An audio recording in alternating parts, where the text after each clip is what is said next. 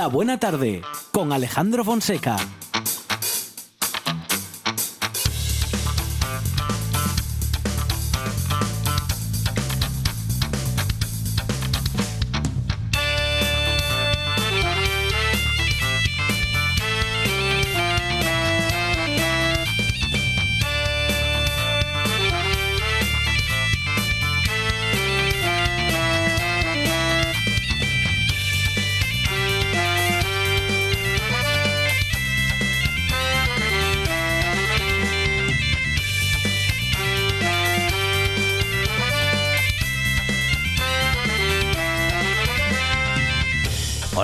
Buenas tardes. Son las 4 y 7 minutos de la tarde y esta es la radio del Principado de Asturias.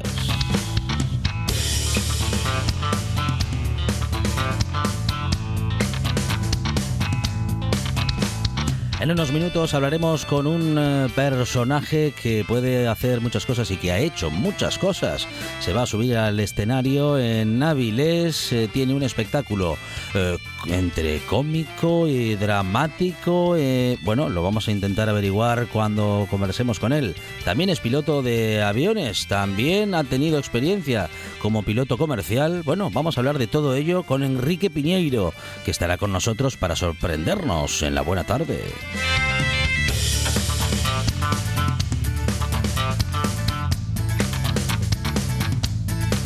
Ya hablaremos otro poco más de teatro con Antonio Criado y llegará también el pronóstico del tiempo a cargo de nuestros chicos y chicas del tiempo en RTPA. Seguramente hoy hablaremos con María Eugenia Romo para, bueno, pues para saber qué va a suceder con los cielos en Asturias.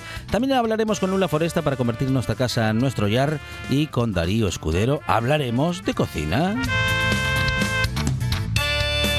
Llega el Gijonudo justo antes de David Castañón y Javi Solís que van, a compartir con nosotros una nueva farturruta. El heavy metal llegará Gonzalo 666 y la historia de la música de Asturias y sobre todo propuestas eh, culturales actuales llegarán hoy con Teber, nuestro gaitero, músico y compositor.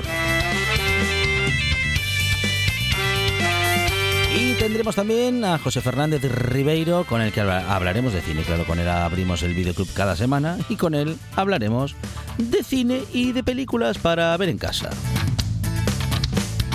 Y con Adrián Esvilla tendremos ese resumen musical que no te puedes perder, en el que siempre nos sorprende. Nos sorprenden cada día con su labor eficiente en la producción Sandra González y Lucía Fernández sorpresas en directo y todo tipo de cosas incorrectas, Monchi Álvarez.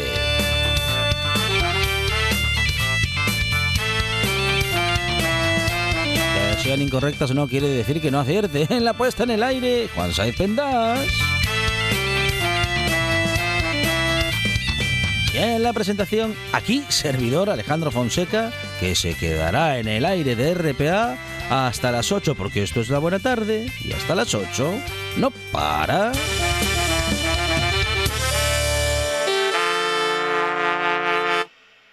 Me gusta la buena tarde.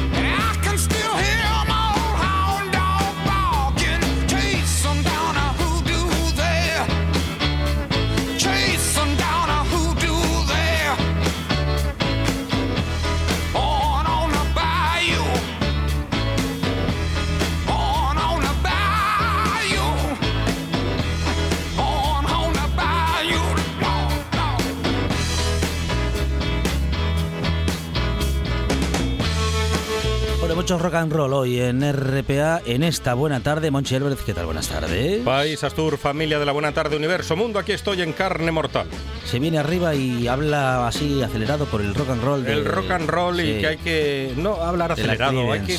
Hay que tener Sí. energía, Ah, ritmo. muy bien, muy Estamos bien. a las puertas del fin de semana. Sí, señor. ¿Y sabe qué me preocupa ¿Qué? a las puertas del fin de semana? Pero le preocupan, o sea, un viernes Me- le pueden preocupar sí, cosas. sí, sí, sí, el, el cambio de No puede armario. ser. El cambio de armario me preocupa. ¿Ah, sí? No, pero ya tan pronto. Sí, sí, sí. Pero va a cambiar todo ya. el Y, san- y creo que a Lucía, sandalias. a Lucía Fernández le preocupa No, el, cambio de armario. Pero sandal. Muy buenas tardes. Buenas tardes, Lucía Fernández. ¿A usted te preocupa también el Eh, cambio de armario? Yo es que ya he tirado por sudaderas. O sea, Sí. yo vi que era- ya era otoño, dije. ya, pero es un otoño, un otoño engañoso. Sí, ¿por qué? Porque están los restos del verano. Ay, ay. Están los coletazos, los No, coletazos no. del verano. Los restos del verano. Los restos del verano. ¿Qué son los restos como, del verano? como cuando ¿Cómo vamos a verano que no tuvimos? Sí. cuando vamos a la tienda Sí. y quedan los restos de Sí. bueno de otra temporada. los restos del verano, yo me imagino una tumbona rota, una sombrilla escacharrada. Sí, no, pero el cambio de armario. Ah, el cambio, fundamental. sí. ¿Cuándo se hace? ¿Cuándo recogemos los pantalones cortos? Sí. ¿Cuándo sabemos Los cortos lo, yo ya- lo que se va a llevar? Sí. Las tendencias del otoño-invierno.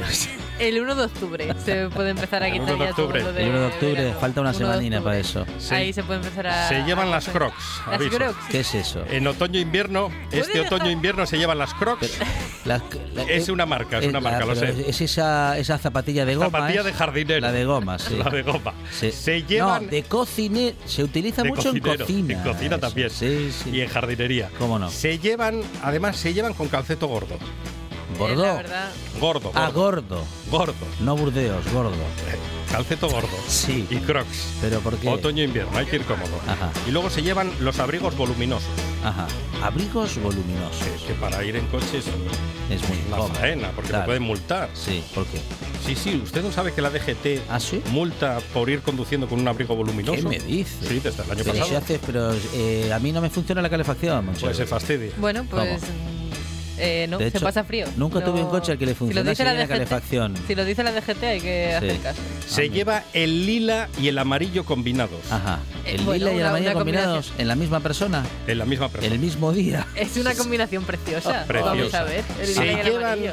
las zapatillas de básquet de vivos Pero colores. ¿cómo está, ¿cómo está tan puesto Monchi Álvarez en el mundo de la moda? Me acaba de fichar una revista. No me diga, sí, va a comentar también. jardinería. Sí.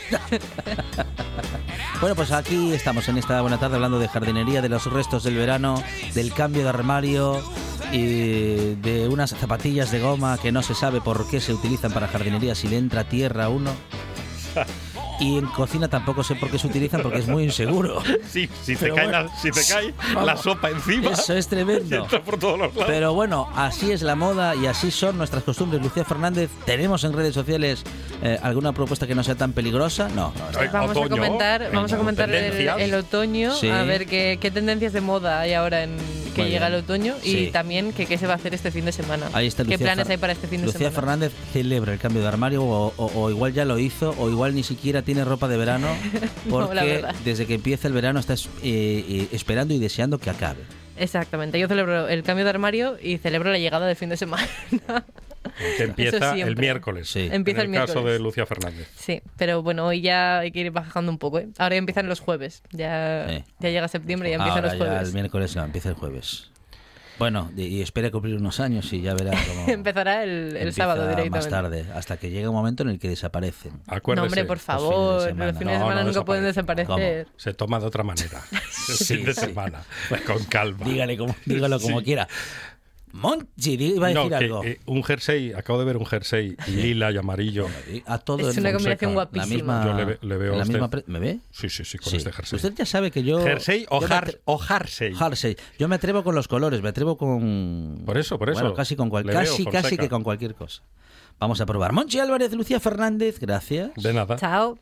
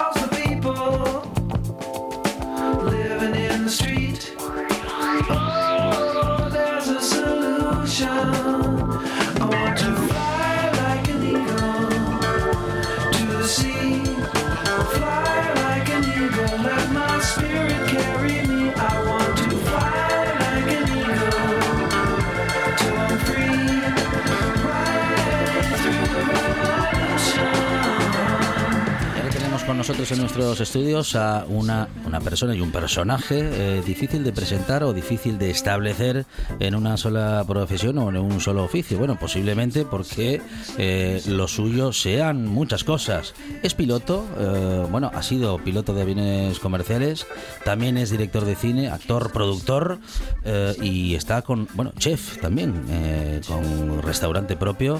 Es Enrique Piñeiro. Enrique, ¿qué tal? Buenas tardes. Hola, buenas tardes. Bueno, recorriendo el mundo con un espectáculo que te lleva por el mundo vestido de piloto de aviones. Cuando te vimos entrar en el estudio... mm, No, no, en realidad es que vengo volando.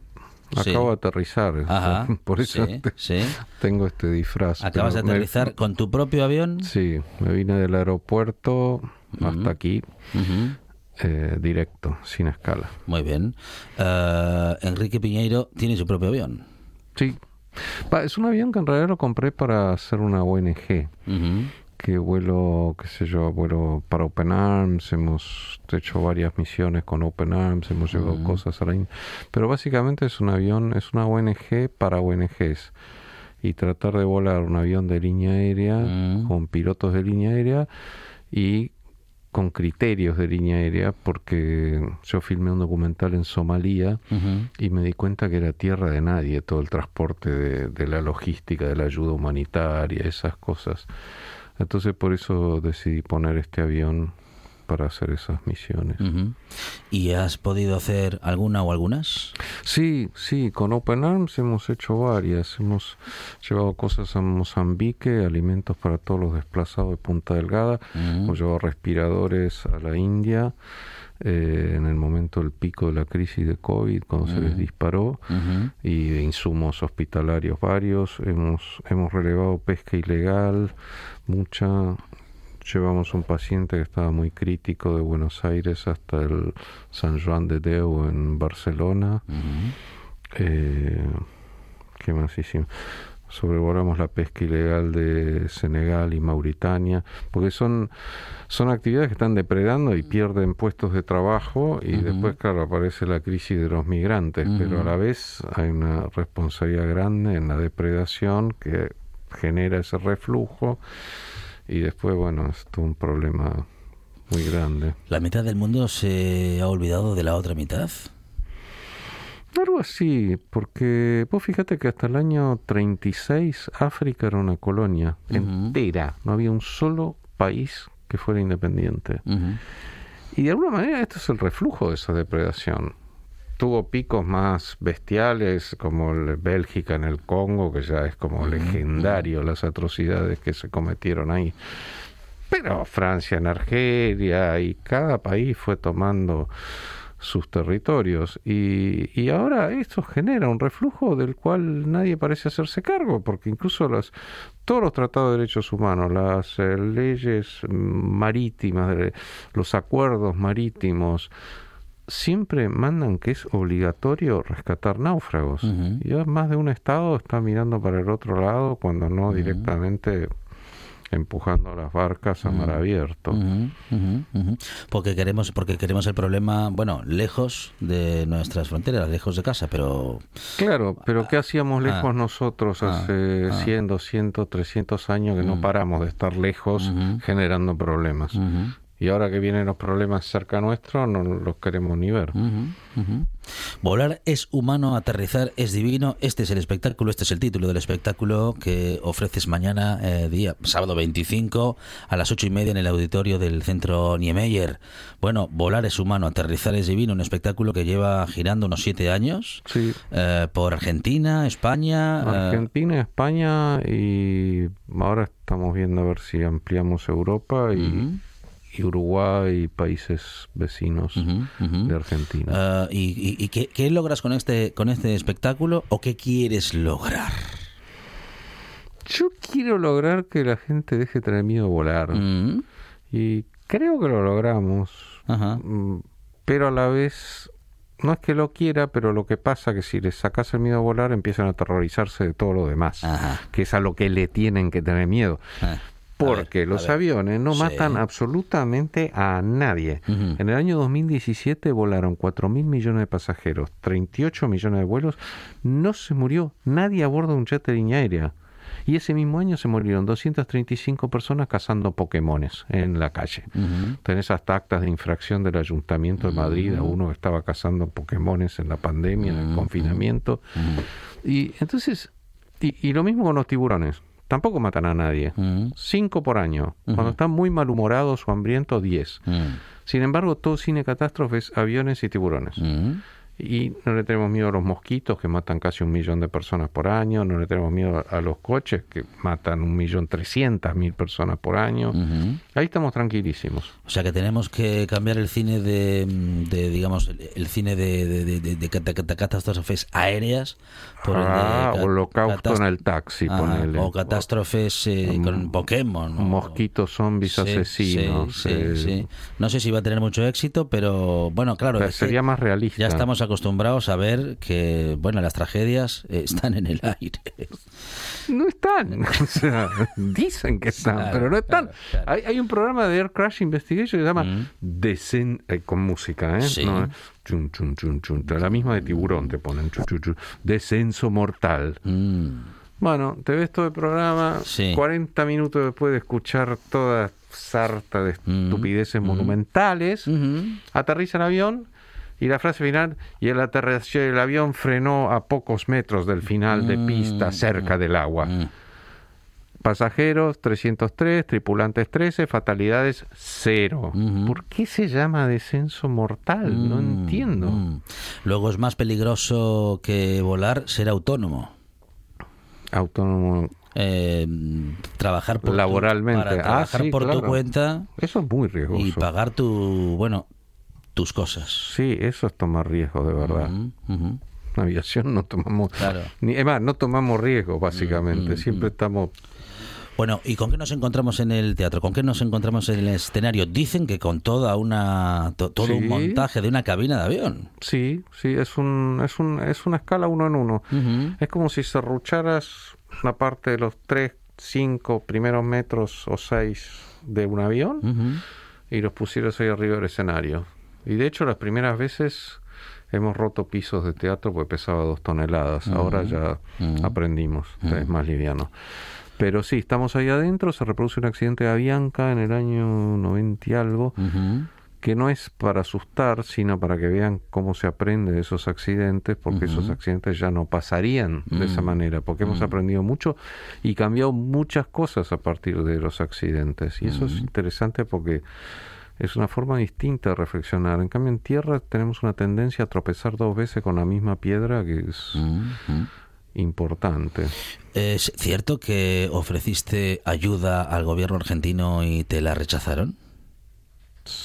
No explícitamente, no dejaron de contestar. O sea, Ujú. Silencio administrativo. el, el Ministerio de Relaciones Exteriores nunca contestó. El de salud dijo, ah, bueno, muchas ¿Y qué, gracias. qué tipo de ayuda habías ofrecido? Traerle todas las vacunas, que era mucho, bueno, era mucho dinero a- aplicado a logística. Digo, liberemos ese dinero para atención de pacientes y, No, se ve que les sobra dinero, no sé. ¿Cómo están las cosas en Argentina? Mal, Ajá. mal, tan mal. La verdad que están mal. ¿Y la gestión de la pandemia? ¿Cómo? Horrible, Ajá. horrible. Y Fue, la verdad, hicieron una encerrona brutal, pero además violenta, con amenaza, con... Yo llegué el 12 de marzo, Ujú. altos parlantes, auto de policía, bajen, pónganse los guantes, alcohol, llenen un formulario, estuvimos 40 minutos llenando el formulario, entreguen a las autoridades, todos los gritos, un tipo con un megáfono a 3 metros tuyo hablándote con un megáfono, decís, pará, habla, habla normal, que te escucho. Y bajamos con el coso y no había quien entregarse, nadie lo quería. O sea, Mm. no, no, Mm, no. mm. Bueno, a todo esto te amenazaban que iban a ir casa por casa, rastreando, a ver. Entonces, no, no. Y, y toda una sobreactuación brutal. Y después la gente, después de ocho meses, que ahí empezó a subir en serio la curva, ahí liberaron porque ya la gente no aguantaba más. Y hubo una ayuda estatal muy reducida, soluciones muy reduccionistas, como decir, están prohibidos los despidos. Bueno, fenómeno, pero que, o sea, en muchos estados hicieron eso, pero Mm, mm. empezaron a dar una ayuda poderosa. Eh, eso no sucedió, hubo muy poca ayuda. Eh, y después, muy politiquera todo. O sea, eh, hay una frase de nuestro presidente que dijo, si hubiera estado Macri, que era su antecesor, hubiéramos tenido 10.000 muertos. Vamos por 115.000. O sea, no se pueden decir ese- esas estupideces. No te puedes poner a jugar un, un fulbito político con Mm. cosas tan serias. Después mandó otra que si hubiéramos hecho lo de los suecos tendríamos 13.000 muertos. Seguimos en 114, 15 y los suecos tienen 4 o 5. Entonces es como muy... Y, y últimamente las cifras bajaron, estaban felices, Ujú. pero la mortalidad era del 10%. Sea, es una brutalidad. Eso te habla de la, de la poca contención que tiene el sistema de salud. Eh, no sé, muy, fue muy, muy... Se jugaron la vacuna rusa, la vacuna china, por así como una cuestión como si fuera una cuestión ideológica. Eh, rechazaron Pfizer, hicieron toda una especie de campaña contra la Pfizer, la Moderna, y después de un momento los rusos no entregaron la segunda dosis, que es la única segunda dosis distinta. Pero todas las demás vacunas, sean vectores Se pueden, virales, se pueden combinar. no, No. no, pero se puede repetir la dosis. o sea, Ah, no es distinta sí, la primera sí, de la sí, de la segunda dosis. sí, sí, sí, sí, en cambio, la Sputnik sí. Y, y Sputnik nunca, los rusos nunca entregaron la segunda dosis. Nunca. Entonces empezaron a primera dosis de una, segunda dosis de otra. Aquí no, no estaba probado en ningún lado. O sea, eso es probar. Decir, ah, bueno, el avión podía aterrizar así. Qué bueno, nos salió bien. Mm, Que mm. no sabemos si le salió bien, pues Re- mucho efecto adverso. todavía también. recordamos hablando de mm, bueno mm, de imprevisión y de tragedias como consecuencia de esas imprevisiones todavía recordamos aquel accidente de Lapa en el Jorge Newbery Sí, sí, la una, verdad que una tragedia que tiene únicamente todo que ver con no solamente una falta de previsión, sino que también, Enrique, eh, una falta de cumplimiento de protocolo y de todas las medidas de seguridad, ¿no? Bueno, esa es la corrupción. Eh, yo en un momento la gente me decía que yo la- le, ponía miedo a volar. Yo, yo no te estoy poniendo miedo a volar. Volar es muy seguro. Lo que te está poniendo miedo a volar es política, corrupción y aviones. Eso te está poniendo miedo a volar. Porque lo que pasó con Lapa fue eso. O sea, una desidia, una, un empresario con ningún escrúpulo, una autoridad aeronáutica en manos de la Fuerza Aérea, que era una fuerza armada responsable de la dictadura argentina, que todavía seguía controlando la aviación civil como si fuera un coto de casa de la dictadura. Entonces, eso hizo que, que, que se cometieran barbaridades de todo tipo y color. Vos pensás que en ese despegue, toda la carrera de despegue, suena la alarma de flaps y los pilotos no tienen idea. Uno le pregunta al otro qué es lo que está sonando. En carrera de despegue, vos escuchás esa alarma, se te congela la sangre, o sea, reducís ya inmediatamente con el avión parado, porque es una alarma que se gatilla apenas pones potencia, no es que te vas a dar cuenta allá al fondo de la pista y alta velocidad. Toda la carrera sí. Los flaps estaban preparados para aterrizar, no para despegar. No, no estaban, no estaban desplegados. Si vos los necesitas en un jet, sea para despegar, sea para aterrizar. Porque si no, lo que te, te pasaría es que irías a velocidades tan altas que entonces reventaría las cubiertas o, o no podría frenarlo dentro del límite de pista. Entonces, para volar más lento, que es lo que necesitamos para despegar, ponemos flap. Y para volar más lento, para aterrizar, lo mismo. Y para aterrizar ponemos mucho más flap. Pero para despegar ponemos menos. Y fue impresionante. Yo, yo lo vi en la calle, vi la- las primeras imágenes que había cruzado una avenida y vi en la calle un ala del avión tirada ahí. Y pero la miro así, pero no, no bajaron los flaps. Pero viste que no puedes creer, Mm, como porque la alarma sonó. mm, Eh, porque en el caso de Spanair había un tema de un fusible, ujú. entonces la alarma no sonó. Eh, pero acá sonó toda la carrera. Eh, solamente hay em, la posibilidad prácticamente siempre de que el fallo sea humano cuando hay un accidente No, o sea, sí. o que haya una cadena de hay- errores. ni siquiera es, es como una cadena de fallas latentes. ¿no? Ujú, ujú. Es como vos, vos tenés que bajar ahora a la calle y alguien te puso veneno para ratas por ahí cerca de la comida. Otro te puso una trampera para osos cerca del felpudo donde te limpias los pies. Otro te puso donde accionás la luz un cable pelado Mm, al lado, ¿no? mm, Ahí. mm. Entonces, en alguno vas En a alguno caer, vas a caer. vas a caer por más protocolizado que estés. Cuando esas fallas se juntan todas, bueno, es lo que pasa. Entonces son fallas de sistema, porque todo accidente quiere decir que el sistema no. Es como si dejas un jugador solo frente al arquero. Todas las defensas de ese equipo fallaron. Cuando se queda un jugador solo frente al arquero, el gol está hecho, es anecdótico. Puede que la tire afuera, puede que pegue en el palo, puede que el arquero lo ataje. No es lo esperable. Lo esperable es que cuando se queda un delantero solo delante de un arquero, es gol. Claro, a menos que se llame Higuaín, pero eso es otro tema. Este. Volar es humano, aterrizar es divino mañana, sábado 25 a las 8 y media en el auditorio del centro Niemeyer. Eh, ¿Es seguro ir a este espectáculo? Al espectáculo es segurísimo. El- el- la única causa de miedo que deberías tener ahí es si ves un mosquito Mm, o si vas en auto, que eso es muy peligroso. Bueno, Pero bien. cuídense mucho cuando vayan en, en auto. Afortunadamente lo de los Pokémon ya terminó. Por suerte, sí. O eso, o eso creemos. Eh, Enrique Piñeiro, piloto, director de cine, actor, productor y también actor en el escenario. Seguro que nos va a sorprender, Enrique. Muchas gracias. A ti, a ti por la invitación. Gracias. Una de vinilos al ajillo, dos de micros al cabrales, tres de cables afogados. Oído cocina. Carlos Novoa se cuela en las mejores cocinas del país Astur. Ahora, de lunes a viernes, de 11 a 11 y media de la noche. Oído Cocina con Carlos Novoa. La vida cambia. Y con ella, RPA.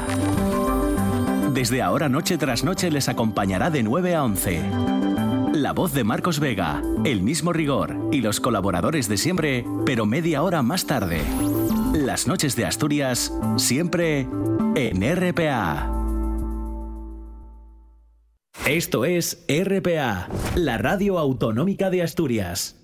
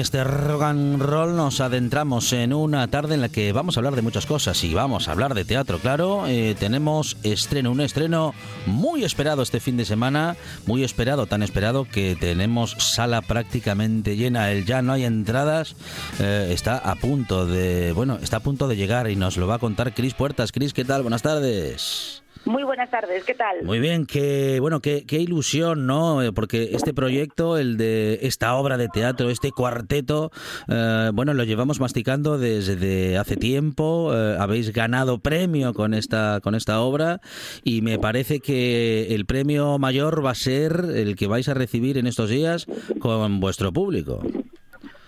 Sí, el premio al final es hacerlo. Es un proyecto muy chulo, es un texto que es una maravilla, es precioso, es muy difícil y muy complicado. Entonces, claro, tener el respaldo de un premio a la producción que te permita hacer un número de ensayos adecuado para poder experimentar, para poder trabajar, hace que, que bueno, que eso pueda ser factible. Si no, quizás sería un proyecto que no podríamos hacer de otra manera.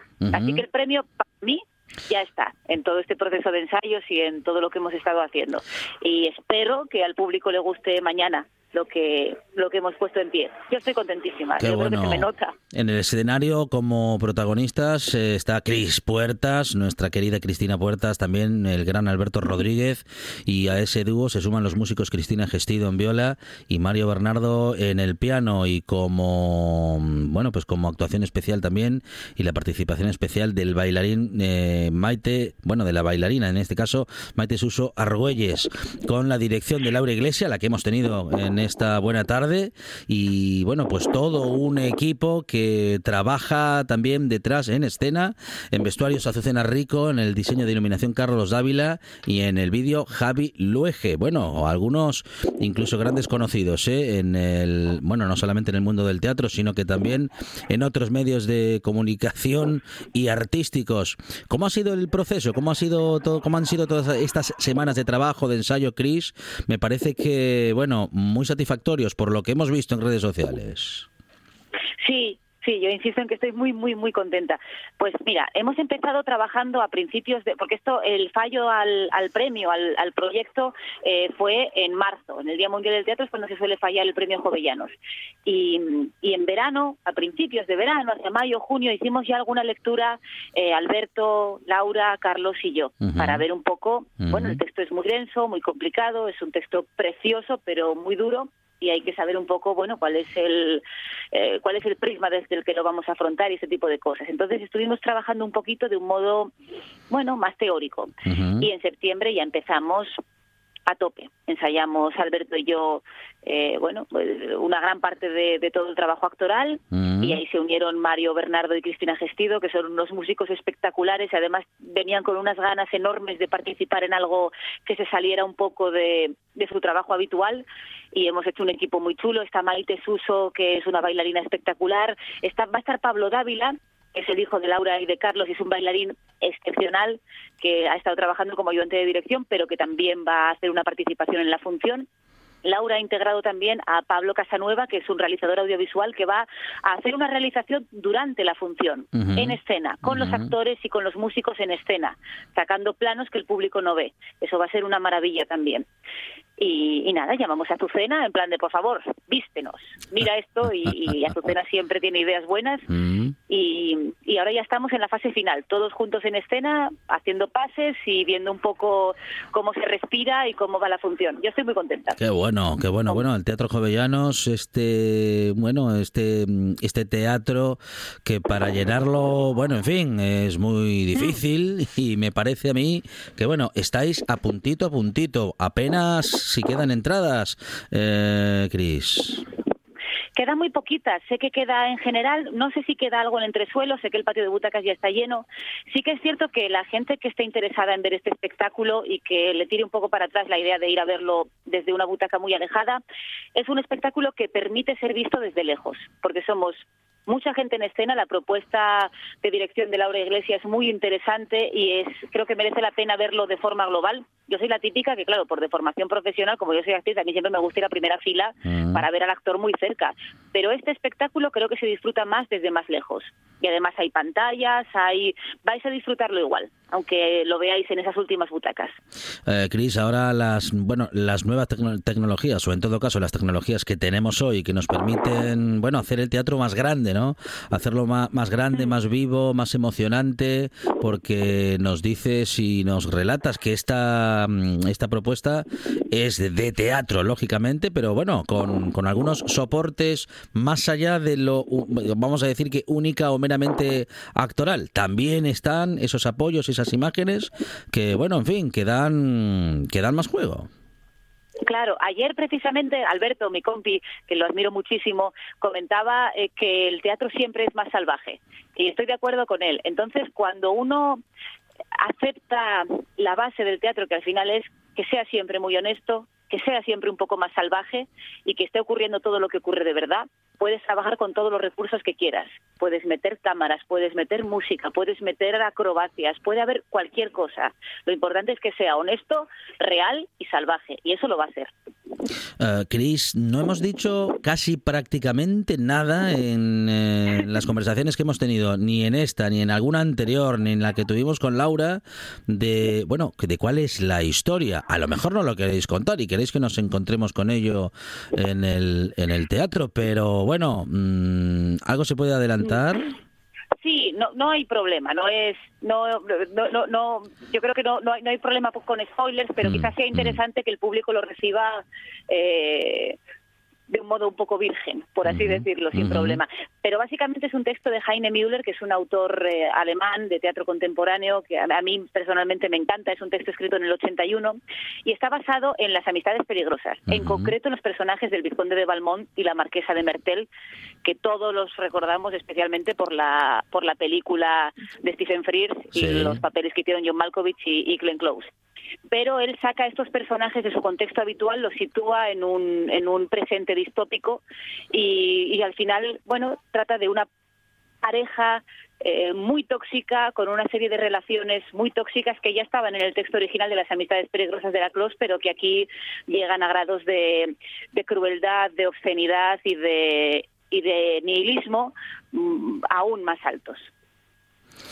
Bien, bien, bien, bien. Bueno, eh, nos hacemos una idea, ¿eh? Nos hacemos una idea Sí. porque eh, la, la tensión que se respira en esa película, bueno, y ah, aquí también, ¿no? Habrá una atmósfera Sí, seguro que de tensión, una atmósfera, bueno, en la que seguro que tanto Berto como, como tú tenéis que, que crear esa atmósfera, ¿no? Y que tenéis que crear también esa tensión o esas tensiones, Cris. Es el compañero perfecto para trabajar. Yo, yo ya, ya habíamos coincidido, bueno, aquí en Asturias ya sabéis que nos conocemos todos y al final los que nos dedicamos a esto siempre acabamos trabajando juntos, hemos trabajado juntos en más proyectos, pero ya habíamos hecho una, una obra que tenía características parecidas, que fue el, el Ricardo III hace unos años, y, y en ese caso lo llevamos todavía to- más al límite, quizá porque es un compañero con el que se puede trabajar muy bien y en- con el que hacer un duelo interpretativo es hacer un juego, es un partido de, de tenis o de baloncesto, es un reto continuo en el mejor sentido de la palabra. Él intenta hacerlo lo mejor posible para que tú sigas haciéndolo lo mejor posible y según uno sube, el otro sube. Así que ha sido un proceso muy chulo, muy bonito y con mucho amor y mucha querencia por el teatro, que es algo que tenemos en común. Apenas quedan entradas, hay que aprovechar para no perderse la que será seguramente una de las mejores obras de teatro que podamos ver este año en el Teatro Jovellano, sin desmerecer a ninguna de las que han pasado y a las que puedan eh, llegar en adelante, pero estamos seguros de que no estamos exagerando ¿eh? cuando estamos recomendando eh, buen teatro, del buen teatro que se hace en Asturias y del que podemos disfrutar, disfrutar este fin de semana. Bueno, mañana, Cris, eh, función única, ¿no?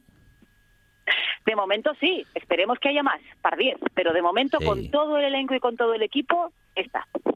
Cris Puertas con Berto Rodríguez y todo un equipazo de teatro que respira teatro y que nos van a deleitar ¿eh? con bueno pues una adaptación de una obra que ya de por sí nos eh, bueno en fin nos ha impactado o nos había impactado en el cine ahora la podemos ver en teatro esta adaptación seguramente traída también hacia bueno nuestros tiempos o eh, pues eh, lugares o mm, incluso situaciones bueno en fin fin, como decía Chris, eh, distópicas, pero que en cualquier caso en el teatro todo es posible y seguro que la emoción y es- vamos, estarán estará asegurada. Chris, muchísimas gracias y mucha mierda. Qué bonito. Muchísimas gracias. Muchas gracias. Un abrazo. besazo enorme. Hasta pronto. Estás escuchando, escuchando RPA, RPA, la radio autonómica de Asturias. La nuestra. La buena tarde. Hasta las 8, la radio y la vida. En directo en RPA.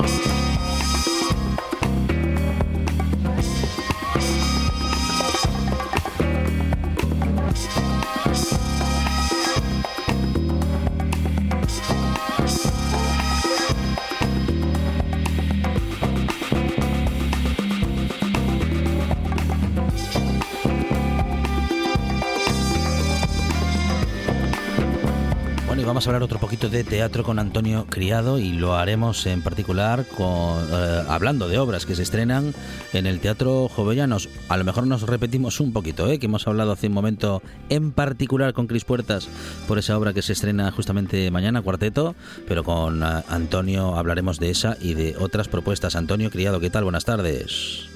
Hola, buenas tardes, ¿cómo estamos? Muy bien, Antonio, nuestro querido Teatro Jovellanos, que digo lamentablemente es el único teatro que nos queda en Gijón. Afortunadamente no es el único de Asturias. Bueno, no, en Gijón también tenemos el Teatro de la Laboral. Laboral, Eh, laboral. Lo que pasa que luego es que bueno, es que yo es que sangro por la herida, ¿eh? cada vez que recuerdo los los cines y los teatros más los que recientemente han cerrado ¿eh? y se han convertido en eh, bueno pues en, eh, en, en otras cosas En y- lo que desgraciadamente no se deberían eso convertir, es, pero bueno. eso es, eso es. Bueno, so- soñamos con su reapertura alguna vez, quién sabe. Ojalá le llegue el momento, eh, bueno, y que lo veamos. En cualquier caso, Antonio, que nos vas a hablar de los estrenos en el Teatro Jovellanos para el mes de octubre. Eso es. Eh, acabo de hablar de, de escuchar el, el final de Cristina. No Sí, sé si, sí. si habló con muy bien, si, si, si dijo bastante del espectáculo. Te, ya, ya- ya tengo miedo de repetirme, pero bueno, vamos a empezar en septiembre la temporada con el estreno de esta obra que es Cuarteto de eh, uno de los dramaturgos más importantes del siglo XX, que fue Heine Müller. Mm. basada en las amistades peligrosas y que y que desde luego nos va a dejar un muy buen sabor de boca. Yo ayer vi un ensayo general y estoy muy contento con lo que he visto. Qué bueno, qué bueno. Eh, bueno, con mucha ilusión, ¿eh? Sí, nos, eh, nos enfrentamos a ese estreno mañana. Eh, lo venimos viendo en cartelera hace mucho. Hablamos en su momento cuando recibe... Música en directo, Qué dos bueno. músicos fantásticos asturianos, Mm. Cristina Gestito y Mario Bernardo, Sí. una bailarina impresionante, Maite Sus Argüelles, y una colaboración muy especial de Pablo Dávila. Qué bueno, en la bueno en A esta- tener en cuenta, un, iba un trabajo yo, a tener en cuenta, iba a decir yo que en la primera función, efectivamente, en esta función, que es la primera, es el estreno, eh, colaboración especial también, ¿eh? Eh, con, bueno, pues es. con este baile incluido. Y además todos artistas de altísimo nivel, todos bien conocidos ya. Eh, bueno, fantástico, un nivelazo, Antonio, ¿eh? Pues sí, pues sí. Muy bien. Bueno, ¿qué más tenemos, Antonio? Porque Pues mira, estreno ya- mañana, Ya, pasamos al, tenemos al mes de octubre. Mañana es. tenemos el estreno del Premio Jovellanos de Cuarteto y luego ya pasamos al sábado siguiente, que es el día 2 de octubre, Mm, con una función que tiene por título El Caballero Incierto. Es un, un guion de una autora que se llama Laila Ripoll, pero que a su vez está basado en un personaje, en el personaje de Josefina Hernández, eh, que es una mujer que aparece en la novela La carne de Rosa Montero Es un, espectáculo uni- unipersonal protagonizado por Silvia P y con la dirección de Alberto Castillo Ferrer y José Recuenco. Y es un poco un homenaje a las mujeres silenciadas y olvidadas. Y bueno, pues es un trabajo muy interesante que, que haya tenido muy buenas críticas cuando se estrenó en el Teatro Español de Madrid y espero que cuando llegue que, que en Gijón la gente pues mantenga el nivel. Muy bien. ¿Qué más tenemos? Eh, me parece que hay alguna obra a los que a los de, la radio nos va a hacer especial ilus- ilusión, ¿no? Bueno, pues tenéis tenéis la radio de Ortega, la radio de Ortega que es el, el de esos esto será el viernes 1, la radio de Ortega que es un, un, un espectáculo a medio camino entre radio y teatro, pero bueno, todo, todos los que conocemos a, a Ortega sabemos de qué de qué va y bueno, pues seguramente que el trabajo va a ser impecable. Qué bueno. La radio de Ortega también el 1 de octubre en el Teatro Jovellanos. Eh, bueno, pues mm, un tipo muy creativo, ¿eh? que lo es en la Sí, radio sí, sí, sí. y que seguramente también lo, no- no- nos eh, sorprenderá también en, en teatro. Ah, ¿qué, más, ¿Qué más contamos, Antonio? Pues mira, luego el domingo 3, este, ese fin de semana, de primer fin de semana de, octubre, lo tenemos bastante bastante relleno de teatro. Vamos a tener un espectáculo, un espectáculo que se titula La chica que soñaba, de Lucía Miranda, de una compañía que se llama Cross Border Project y es el espectáculo finalista a los premios Max 2000 2021 al mejor espectáculo para público familiar, juvenil o infantil. Es un trabajo muy particular, yo lo recomiendo a, sobre todo a educadores, eh, chavales jóvenes que quieran ver algo diferente en teatro, un un, un- proyecto que, trata de visibilizar y de, y de la problemática que tienen las mujeres en las carreras históricamente masculinizadas, fundamentalmente las científicas, y trata de crear herramientas educativas y generar referentes. Es un trabajo que se hace a través de un, de un sistema que se llama teatro foro, donde el público que está en la sala es una parte muy importante en el desarrollo de la función. Súper recomendable y la verdad es que para gente joven es, es, es una posibilidad de ver un teatro diferente, fresco y muy contemporáneo. Bueno, qué bien eh, que tengamos tantas propuestas tan interesantes en el Teatro Jovellanos y que, bueno, estén tan bien argumentadas por tu relato, Antonio. Eh, Estamos para eso, para ofrecer cosas interesantes y, que, y que- que el público y los ciudadanos descubran cosas diferentes. Eso es, eso es. Bueno, para eso, para eso está el teatro y está muy bien que, que lo podamos disfrutar de esta manera. Eh, ¿Qué más contamos, Antonio? Pues ya pasando al siguiente fin de semana, que sería el 9 de octubre, eh, otro espectáculo interesantísimo, se titula El hombre almohada, de un autor eh, que se llama Martin McDowell. Eh, un reparto de primera mm, encabezado por Belén Cuesta y dirigido por David Serrano y un trabajo duro mm, pero pero eh, a ver, no sé cómo explicar, es que no quiero desvelar nada de- del guion, Bien, bien. pero in- inte- intenso e interesante, vamos, un, un trabajazo de esta de, de Belén, a que va acompañada por Ricardo Gómez, Juan Codina y Manuela Paso. Qué bueno, qué bueno, bueno, muy bien, muy bien. Ah, cuánta actividad, ¿eh? Qué, qué buena programación. Eh, Aquí- fíjate que eh, todo lo que no hemos paramos. todo lo que hemos contado y todavía estamos en bueno en los primeros días de octubre. ¿eh? Sí, sí, sí, ya a mediados de octubre lo que tendremos será la presencia de otra compañía gijonesa, en este caso se trata de Ludegas Teatro y el espectáculo que pondrán en escena es Voces de Mayra Fernández, que también lo interpreta junto con Ici Díaz, bajo la dirección de Francisco Pardo, y un espectáculo eh, que, que- nos va a contar tres historias diferentes que, que van encadenadas y que abordan la violencia de género. Muy bien, muy bien. Iremos recordando ¿eh? en los próximos días, en las próximas semanas, cada estreno que tengamos un poquito más cerca, profundizaremos un poquito en el, en el que tengamos más inmediato. No obstante, queremos ir, eh, pues eso, recorriendo la cartelera del Teatro Jovellanos, esas propuestas para todo el mes de octubre, para que, bueno, se vayamos tomando nota, ¿eh? que luego nos pasa como con Cuarteto, ¿eh? que lo vimos anunciado durante tanto tiempo y claro, ahora casi, casi, casi no quedan y ahora entradas. casi no quedan en localidades. Eso pues sí, es, pues sí, pues eso sí, es. nos puede suceder eso. Claro, claro que sí. Bueno, ¿qué, qué más adelantamos, Antonio? Pues ya terminaremos el mes de octubre en, en las cuestiones de teatro con, con Antígona. Antígona es una propuesta que pasó por el Festival de Mérida en la edición del año 2020. Eh, viene protagonizado por Irene Arcos, Fernando Cayo y Clara Sanchís. Está dirigida por David Gaitán y, drama- y la dramaturgia también es David, de David Gaitán, un, un director mexicano, y nos va a mostrar una Antígona muy contemporánea y muy del siglo XXI. Muy bien, muy bien. ¿Algo, algo más que adelantar, eh, Antonio? Pues, a ver, yo mm, destacaría también tres Sí. espectáculos de danza que hay durante, durante este mes, pero bueno, eso ya lo iremos anunciando más próximamente porque entran dentro del, del Festival Danza Gijón y no vamos a, a juntar ahora con, con el teatro que tenemos, pero bueno, hay, hay cosas, hay cosas. Fenomenal. Bueno, en cualquier caso, ¿eh? y claro, tenemos la información aquí, la acabamos de escuchar pues, en la voz de Antonio Criado, pero si queréis repasar, si queremos repasar eh, los contenidos del teatro, este, en la compra de entradas y sobre todo eh, organizarnos los días y el tiempo libre para poder ir al eh, teatro, tenemos toda la programación en la página del teatro. ¿Nos recuerdas eh, esa dirección, Antonio? Eh, creo que es eh, Gijón punto, en Gijón.es Teatro Jovellanos. Teatro Jovellanos, www.gijón.es Teatro Jovellanos. En tanto, el Teatro Jovellanos es una de las instalaciones del eh, Ayuntamiento de Gijón, eh, porque, bueno, pues así se ha logrado salvar y mantener abierto en su momento un, pues un teatro emblemático para la ciudad de Gijón y para Asturias. Afortunadamente podemos seguir contando toda su programación en esta buena tarde y lo hemos hecho hoy con Antonio Criado. Antonio, muchas gracias y enhorabuena. A vosotros, gracias, muchas gracias. Buena tarde.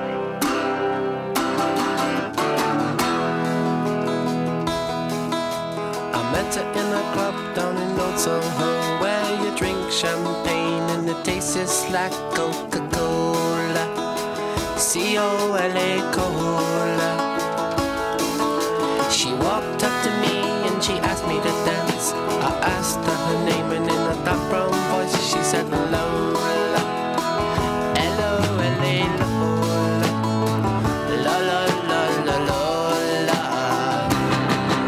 deseos los que nos llegan desde la- el Teatro Jovellanos, deseos de buena tarde que vamos a cumplir y que también cumpliremos gracias a ti, a ti que estás escuchando esta buena tarde y que estás decidido o decidida a pasar una buena tarde. Lo seguiremos haciendo en la próxima hora, vamos a hablar de cocina, nos vamos a ir de Fartur Ruta, hablaremos de, de cosas para el hogar y bueno, pues todo esto será lo que va a suceder en la próxima hora. Esto y mucho más. Siempre hay sorpresas.